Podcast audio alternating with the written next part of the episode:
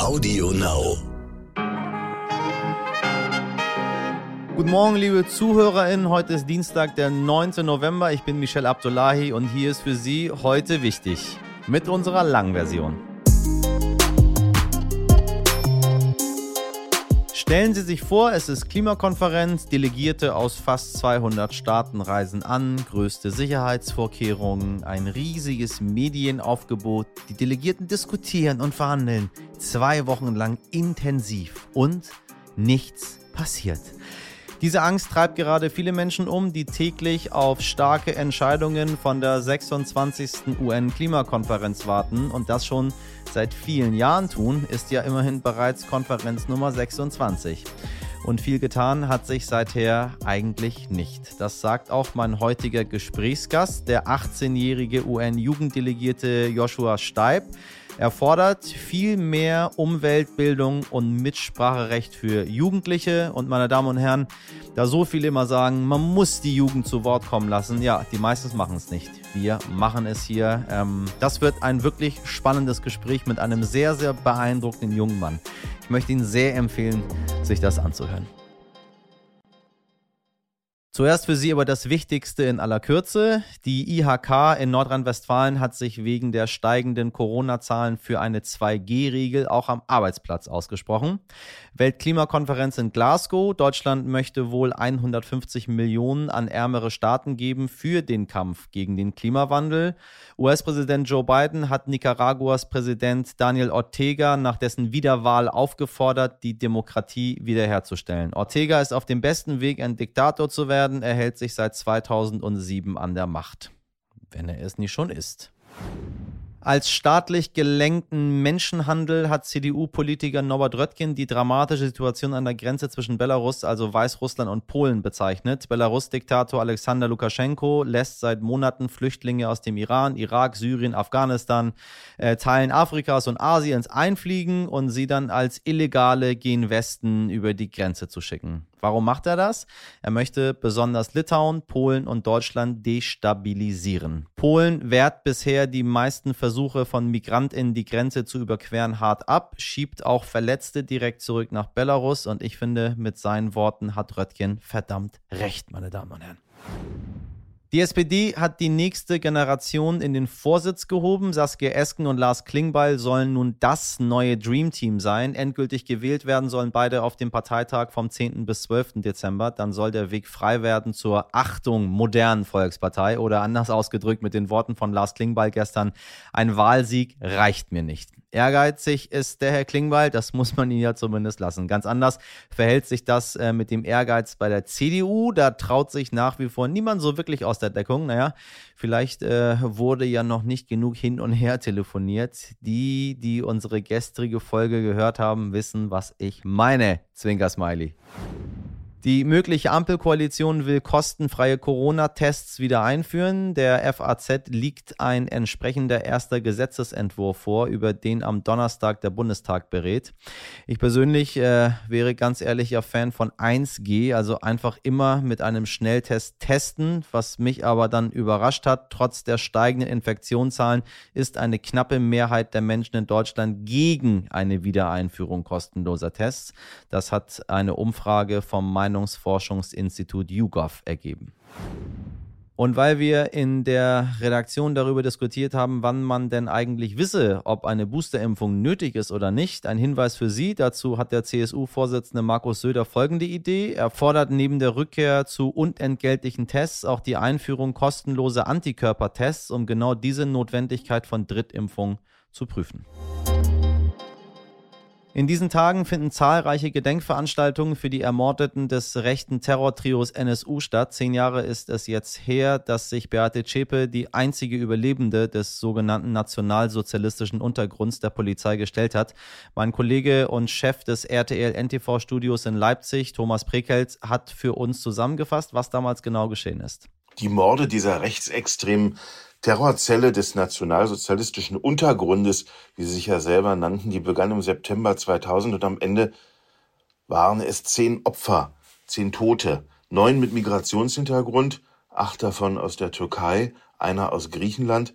Es war ein Blumenhändler, es war ein Änderungsschneider, es waren zwei Obst- und Gemüsehändler, drei Imbissbetreiber und ein Inhaber eines Internetcafés. Und man hat überhaupt nicht zwischen September 2000 und April 2006, als diese Menschen ermordet wurden, an einen rassistischen Hintergrund gedacht. Dementsprechend wurde von den, ich nenne es jetzt einfach mal, das wurde später Unwort des Jahres übrigens, von den Dönermorden geredet. Und auch die Ermittlungseinheit, die Sondereinheit der Polizei, die ermittelte, nannte sich Bosporus. Im Nachhinein hört sich das alles, und das ist es wohl auch, sehr rassistisch an, weil man überhaupt nicht in Erwägung gezogen hatte, dass diese Menschen wegen ihrer Herkunft ermordet wurden. Außerdem wollte ich von Thomas Brickelt wissen, wie er die Enttarnung des NSU vor zehn Jahren selbst erlebt hat. Erst zwei Rechtsextreme, zwei Neonazis, die Selbstmord begehen in diesem Wohnmobil in Eisenach, dann die Explosion in der Wohnung in Zwickau, wie sich dann herausstellte, die Wohnung dieses Neonazi-Terror-Trios, die einzige Überlebende Beate Zschäpe, die diese Wohnung in die Luft sprengte, um Beweismittel zu vernichten auf der Flucht. Die hat sich Tage später dann er selber gestellt. Und in den Trümmern der Wohnung wurden dann die ganzen Beweismittel gefunden. Allen voran die Pistole, eine tschechische Pistole, mit der diese ganzen Morde begangen worden sind und ein Bekennervideo, wo die Opfer verhöhnt wurden ähm, in Form eines Comics. Ähm, unglaublich zynisch. Und ja, für mich ist hängen geblieben, dass wir alle, wir Journalisten und auch die Behörden in Deutschland überhaupt nicht für möglich gehalten haben damals, dass es ein rechtes Terrornetzwerk, eine Neonazi-Struktur gab, die diese ganzen Morde ausgeführt hat. Wir haben es nicht für möglich gehalten. Wir waren völlig überrascht. Und am Ende zeigte sich auch, dass die Strukturen in den Behörden, Innenbehörden, und Verfassungsschutzbehörden überhaupt nicht da waren. Die waren nicht vernetzt miteinander, als zum Beispiel die Mörder des nationalsozialistischen Untergrundes eins von Thüringen nach Sachsen umgezogen sind. Da gab es keine Kommunikation zwischen den Innenministerien und den Verfassungsschutzämtern. Die wussten ja, da sind so einige Rechtsextreme unterwegs. Ähm, und als die verschwunden sind aus Thüringen, da hatte man nicht äh, das Nachbarland Sachsen, wo sie hinzogen, vorgewarnt. Jetzt inzwischen gibt es ein Extremismus- und Terrorabwehrzentrum, in dem die Sicherheitsbehörden in Deutschland zusammenarbeiten, eine zentrale Datei von Neonazi-Strukturen. Aber das war damals überhaupt nicht vorhanden und man war, ja, man war wirklich auf diesem rechten Auge damals blind. Es gab danach einen fünf Jahre andauernden Prozess gegen die einzige Überlebende Beate Zschäpe, der mit lebenslanger Haft für sie endete. War diese Aufarbeitung des Mordes für die Angehörigen der Opfer ausreichend? Und wie geht es denen heute? Die Angehörigen der Opfer sind tief enttäuscht vom Rechtsstaat, denn erst wurden sie von Angehörigen der Opfer zu Tatverdächtigen bei den Ermittlungen gemacht. Man glaubte ihnen nicht, als sie sagten, denkt doch mal, vielleicht sind es rassistische Motive gewesen. Das hat man überhaupt von Seiten der Ermittler nicht in Erwägung gezogen. Darüber haben wir ja gerade gesprochen. Und dann als es klar war, dass es eine rassistische, rechtsextreme Terrorzelle war, die die Morde begangen hat, da hat die Bundeskanzlerin Angela Merkel im Bundestag versprochen, bei äh, der Gedenkstunde für die Opfer, dass alles getan würde, das aufzuklären. Und genau das ist aus Sicht der Angehörigen nicht passiert. Bis heute weiß man nicht, was ist das genaue Motiv, warum wurden genau diese Opfer ausgewählt. Auch die 22 Jahre alte Polizistin, die in Heilbronn ermordet wurde, da weiß man bis heute nicht, warum. Wie sind denn die Behörden, der Verfassungsschutz verstrickt gewesen in diese Mordserie? Wusste der Verfassungsschutz davon? Auch diese Fragen sind nicht beantwortet, weil die, die es wissen, schweigen. Und die meisten Unterlagen, die vielleicht Ausschluss geben könnten, sind vernichtet worden. Am Ende sind insgesamt fünf Leiter von Verfassungsschutzbehörden in Deutschland zurückgetreten. Aber auch das hat uns der Wahrheit nicht näher gebracht. Ja, für die Angehörigen ist das eine große Enttäuschung. Die Bäume sind kahl, die Tage kurz, aber ich sage Ihnen, wie es ist. Ich habe noch immer meine Übergangsjacke an, meine Damen und Herren, im November. Man muss sich ja so ein bisschen einfrieren, wie ich gelernt habe. Und wenn ich auf die Straßen schaue, sehe ich dort auch nur Menschen mit äh, Halbschuhen rumlaufen oder sehr, sehr kurzen Socken, wo man die Knöchel noch sieht. Und wenn Sie jetzt sagen, ach, der spinnt doch einfach hier, der Abdullahi, äh, lassen Sie es mich belegen. Der vergangene Oktober war weltweit gesehen der drittwärmste Oktober seit Beginn der Aufzeichnungen, 1979. 1978. Und aus diesem Grund und noch ein paar anderen findet ja gerade in Glasgow die 26. UN-Klimakonferenz statt. Bis Freitag versuchen die fast 200 Staaten noch irgendwie Lösungen zu finden, um die Erderwärmung unter 1,5 Grad zu halten. Bislang sind die Ergebnisse jedoch, naja, sagen wir mal, eher bescheiden. Das findet auch mein heutiger Gesprächsgast Joshua Steib, vor allem, wenn man überlegt, dass diese Klimakonferenz bereits die 26. ihrer Art ist und die CO2-Emissionen trotzdem jährlich steigen. Joshua Steib ist 18 Jahre alt und macht etwas, was zumindest zu meiner Zeit für 18-Jährige noch nicht so selbstverständlich war. Er engagiert sich. Joshua ist Jugenddelegierter der UN und setzt sich als solcher für Klimaschutz ein und er fordert, dass auf der Klimakonferenz im deutschen Verhandlungsteam endlich Jugendliche zugelassen werden, damit nicht auch noch die nächsten 26 Konferenzen vor allem aus Blabla bestehen, wie Greta Thunberg zuletzt äh, anprangerte. Moin Joshua, ich grüße dich. Hi Michael, ich freue mich, heute hier zu sein. So, wie ist denn dein Fazit bisher zur Weltklimakonferenz? Ja, also Weltklimakonferenz ist natürlich immer ein höchst komplexes Thema. Das bedeutet, da jetzt schnell so ein Fazit zu ziehen, ist ein bisschen schwierig. Auf der einen Seite gibt es gute Entwicklungen, auf der anderen Seite muss man auch klar sagen, äh, es passiert noch zu wenig. Also was zum Beispiel schon mal gut ist, ist, dass beschlossen wurde, dass äh, von Ländern, die insgesamt 85 Prozent der Wälder haben, ähm, dass dort bis 2030 die Deforestation, also Abholzung des Regenwalds, gestoppt wird. Was dann natürlich wieder kritisch ist, dass in diesem Dokument nicht über die Umsetzung gesprochen wird, nicht über transparente ähm, Kontrollmechanismen, falls das nicht umgesetzt wird. Also das ist so immer die Frage. Auf der einen Seite schön, dass was passiert ist, auf der anderen Seite gibt es auf jeden Fall viel Verbesserungsmöglichkeiten. Also es gab ja beim G20-Gipfel äh, tatsächlich überhaupt gar keine konkreten Maßnahmen. Äh, glaubst du, dass es jetzt auf der, auf der Weltklimakonferenz irgendwelche konkrete Maßnahmen gibt? Ich habe ja mit vielen Leuten auch äh, davor gesprochen, währenddessen. Äh, und irgendwie sind da wenig Hoffnungen, was mich ein bisschen irritiert, weil warum macht man das Ganze dann? Ja, ich glaube, die Hoffnung, die stirbt zuletzt. Aber klar, wenn man jetzt äh, über die letzten 25 Jahre schaut, was die COPs und die Weltklimakonferenzen gebracht haben, dann sieht man, dass das relativ gering ist. Vor 25 Jahren mit der COP 1 oder vor 26 Jahren hat es angefangen und seitdem, wenn man quasi die Kurve von den COP26 und äh, von, von, den ganzen Weltklimakonferenzen und die Kurve der Emissionen drüber legt, dann sieht man, dass das halt ungefähr gleich ist. Also äh, von jedem Jahr kommt eine neue Weltklimakonferenz dazu und jedes Jahr steigen weiter die Emissionen. Da fragt man sich natürlich, inwiefern diese, diese Konferenzen auch wirklich was bringen. Trotzdem bin ich immer, äh, bin ich immer vorsichtig zu sagen, äh, okay, gut, wir gehen da komplett pessimistisch rein, weil äh, definitiv das Potenzial besteht, dass dort signifikante Schritte beschlossen werden. Wie schaust du denn in die Zukunft selbst? Macht es dir Angst oder, oder vielleicht wütend oder ähm, dass wir so schlecht dastehen und dass, dass wir immer, uns immer noch nicht wirklich verbessern? Ja, also klar, natürlich. Ich würde jetzt nicht sagen, dass ich mit Angst in die Zukunft schaue. Ich schaue auf jeden Fall mit Optimismus und mit Handlungsbereitschaft in die Zukunft. Aber es ist natürlich total traurig zu sehen, dass wir diese Probleme seit einer, seit Ewigkeiten, seit Jahren kennen und trotzdem es noch nicht, noch nicht, noch nicht genügend passiert ist, um dem Klimawandel so entgegenzutreten, dass wir langfristig auch unter den 1,5 Grad Erderwärmung bleiben. Und noch, äh, noch schlimmer ist es dann natürlich, wenn man als Jugendlicher sieht, man wird selbst aus der Entscheidungsfindung und aus der, der, der, der Lösung ausgeschlossen, weil man eben durch Strukturen nicht die Möglichkeit hat, selbst seine Ideen mit einzubringen und selbst bei der Lösung dieser, dieser riesigen Herausforderung mitzuwirken. Was sind denn die Ideen? Wir haben auf der einen Seite äh, die Wirtschaft, ohne die es nicht geht. Dann wird aber gerne verwiesen auf den Einzelnen. Wir sollen irgendwie einzeln alle weniger Auto fahren und weniger Plastik verbrauchen und weniger fliegen und so weiter und so weiter. Aber ähm, irgendwie ist das ein Dilemma, in dem wir stecken. Der Impact ist äh, nicht wirklich messbar. Man weiß gar nicht, was es am Ende des Tages bringt. Aber man möchte trotzdem was machen. Wie, wie macht das ein 18-Jähriger?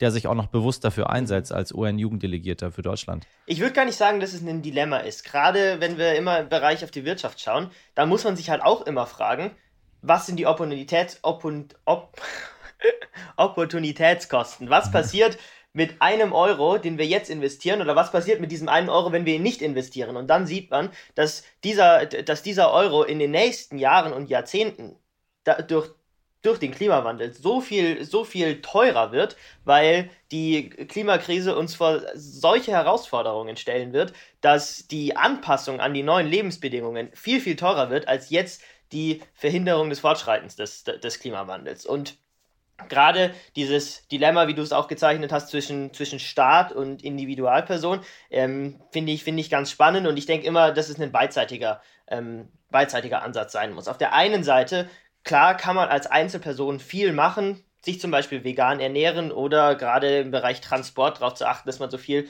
zu Fuß im Fahrrad oder mit dem öffentlichen äh, Nahverkehr äh, zurücklegt. Und auf der anderen Seite gibt es auch einfach Dinge, die man als Einzelperson nicht machen kann. Man kann als Einzelperson keine Fleischsteuer beschließen. Man kann als Einzelperson auch nicht äh, beschließen, dass ein globaler CO2-Emissionszertifikatehandel beschlossen wird. Und da braucht man eben dieses, dieses Zusammenspiel zwischen, zwischen Staat und Individualpersonen und natürlich auch der Wirtschaft.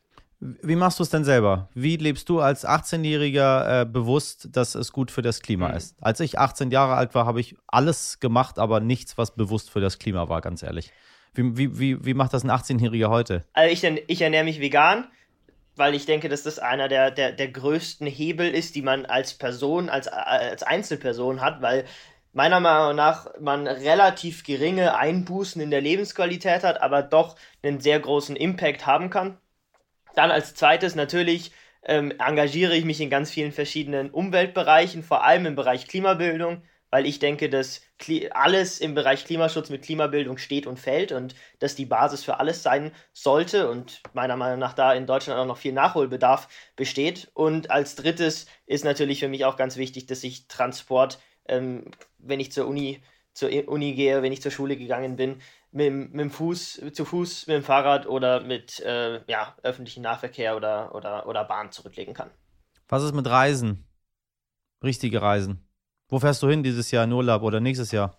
Reise, Reisen, das ist immer ein extrem schwieriges Thema. Man kann auf der einen Seite sein, wenn man tatsächlich fliegen muss, kann man das ja mittlerweile relativ gut kompensieren. Das bedeutet, das CO2, das man durch so eine Flugreise ausstößt, kann man dann auf der anderen Seite wieder in verschiedene Projekte investieren, um genau so viel CO2 wieder aus der Atmosphäre zu holen, zum Beispiel durch den Schutz von Wäldern, dass Wälder nicht abgeholzt werden, weil Wälder ja, ähm, ja bekannterweise CO2 binden oder durch, durch andere Mechanismen. Also das ist da immer noch, finde ich, eine ganz gute ähm, Herangehensweise. Aber man muss sich natürlich auch fragen, wie dringend sind Reisen? Also es ist jetzt was anderes, meiner Meinung nach, wenn man jetzt äh, einmal im Jahr zu seinen Großeltern, äh, äh keine Ahnung, in die, in die USA fliegt oder, oder das drei oder einmal in allen drei Jahren das macht, oder ob man sagt, okay, gut, ich fliege äh, siebenmal im Jahr für ein Wochenende nach Mallorca.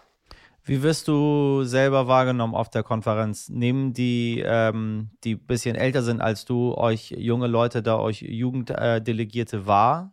Oder ist das alles eher so Whitewashing eher? Da ist schon eine große Diskrepanz zwischen der Frage, mit der man gerade spricht. Also ich hatte zum Beispiel eine Diskussion, wo sechs Premierminister und ein Präsident aus den skandinavischen Ländern sich mit 20 Jugenddelegierten zusammengesessen haben. Und ja. das war, das war ein super guter Austausch. Das war super schön, wie die auf uns eingegangen sind, wie wir gemeinsam versucht haben, da äh, bisschen, bisschen Ordnung in die Sache reinzubringen und gemeinsam äh, herauszufinden, wo denn noch Potenzial ist, gerade auch für skandinavische Länder.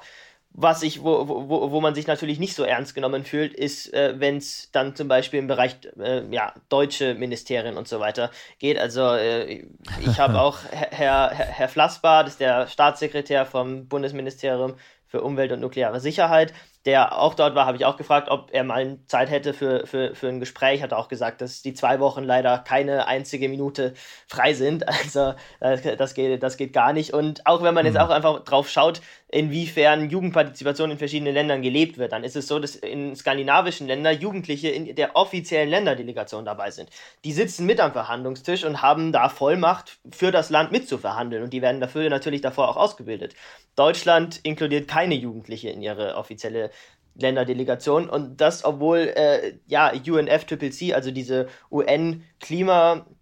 UN-Klimawandelorganisation, ähm, ganz klar dazu aufruft, dass das Länder machen. Und das machen ganz, ganz viele Länder, fast jedes osteuropäische Land, fast jedes skandinavische Land.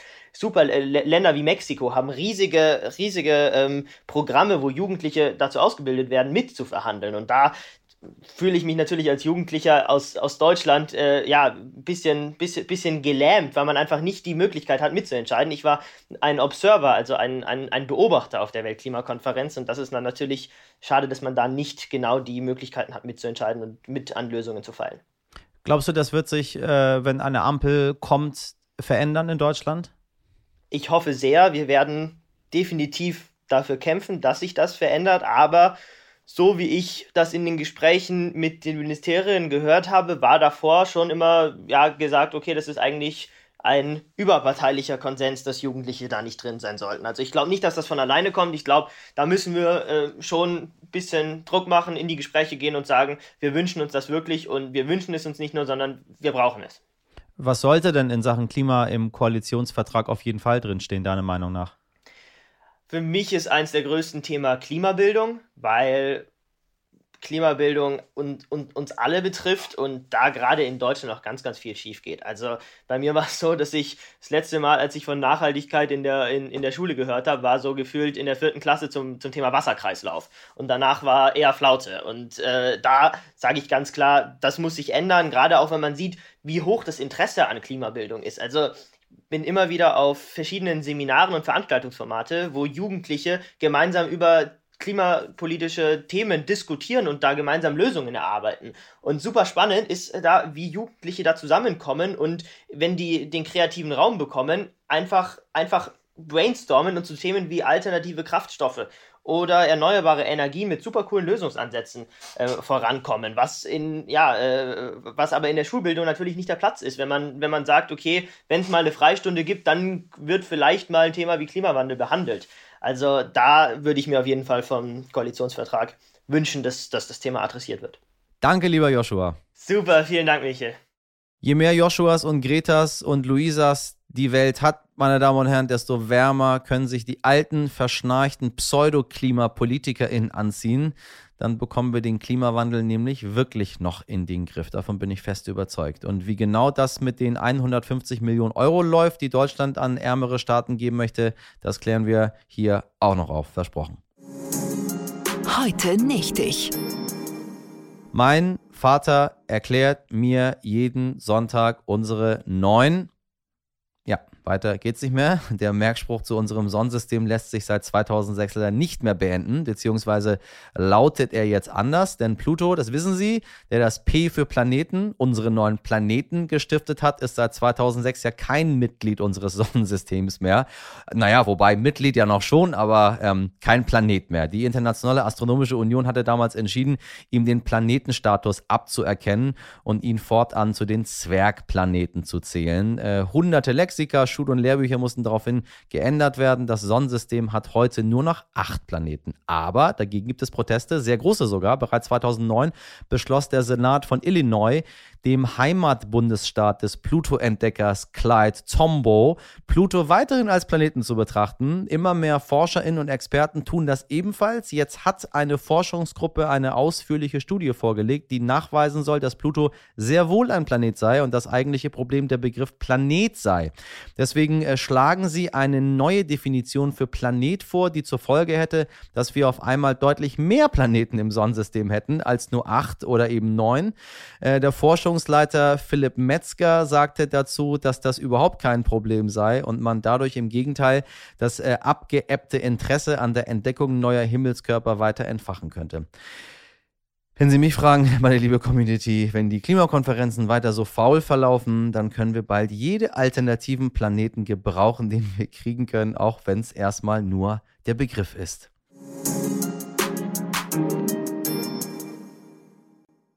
Wir verschwinden so schnell nicht aus diesem Sonnensystem und hoffentlich auch nicht aus Ihrem. Abonnieren Sie uns, empfehlen Sie uns weiter und schreiben Sie uns, was auch immer Sie möchten. Hauptsache, Sie schreiben an heute wichtig jetzt stern.de in der Umlaufbahn meiner Redaktion. Heute für Sie dabei Sabrine Andorfer, Mirjam Bittner, Dimitri Blinski und Frederik Lübnitz. Produziert hat diese Folge Andolin Sonnen für Sie. Morgen geht's weiter ab 5 Uhr. Bis dahin einen schönen Dienstag. Machen Sie was draus. Ihr Michel Abdullahi.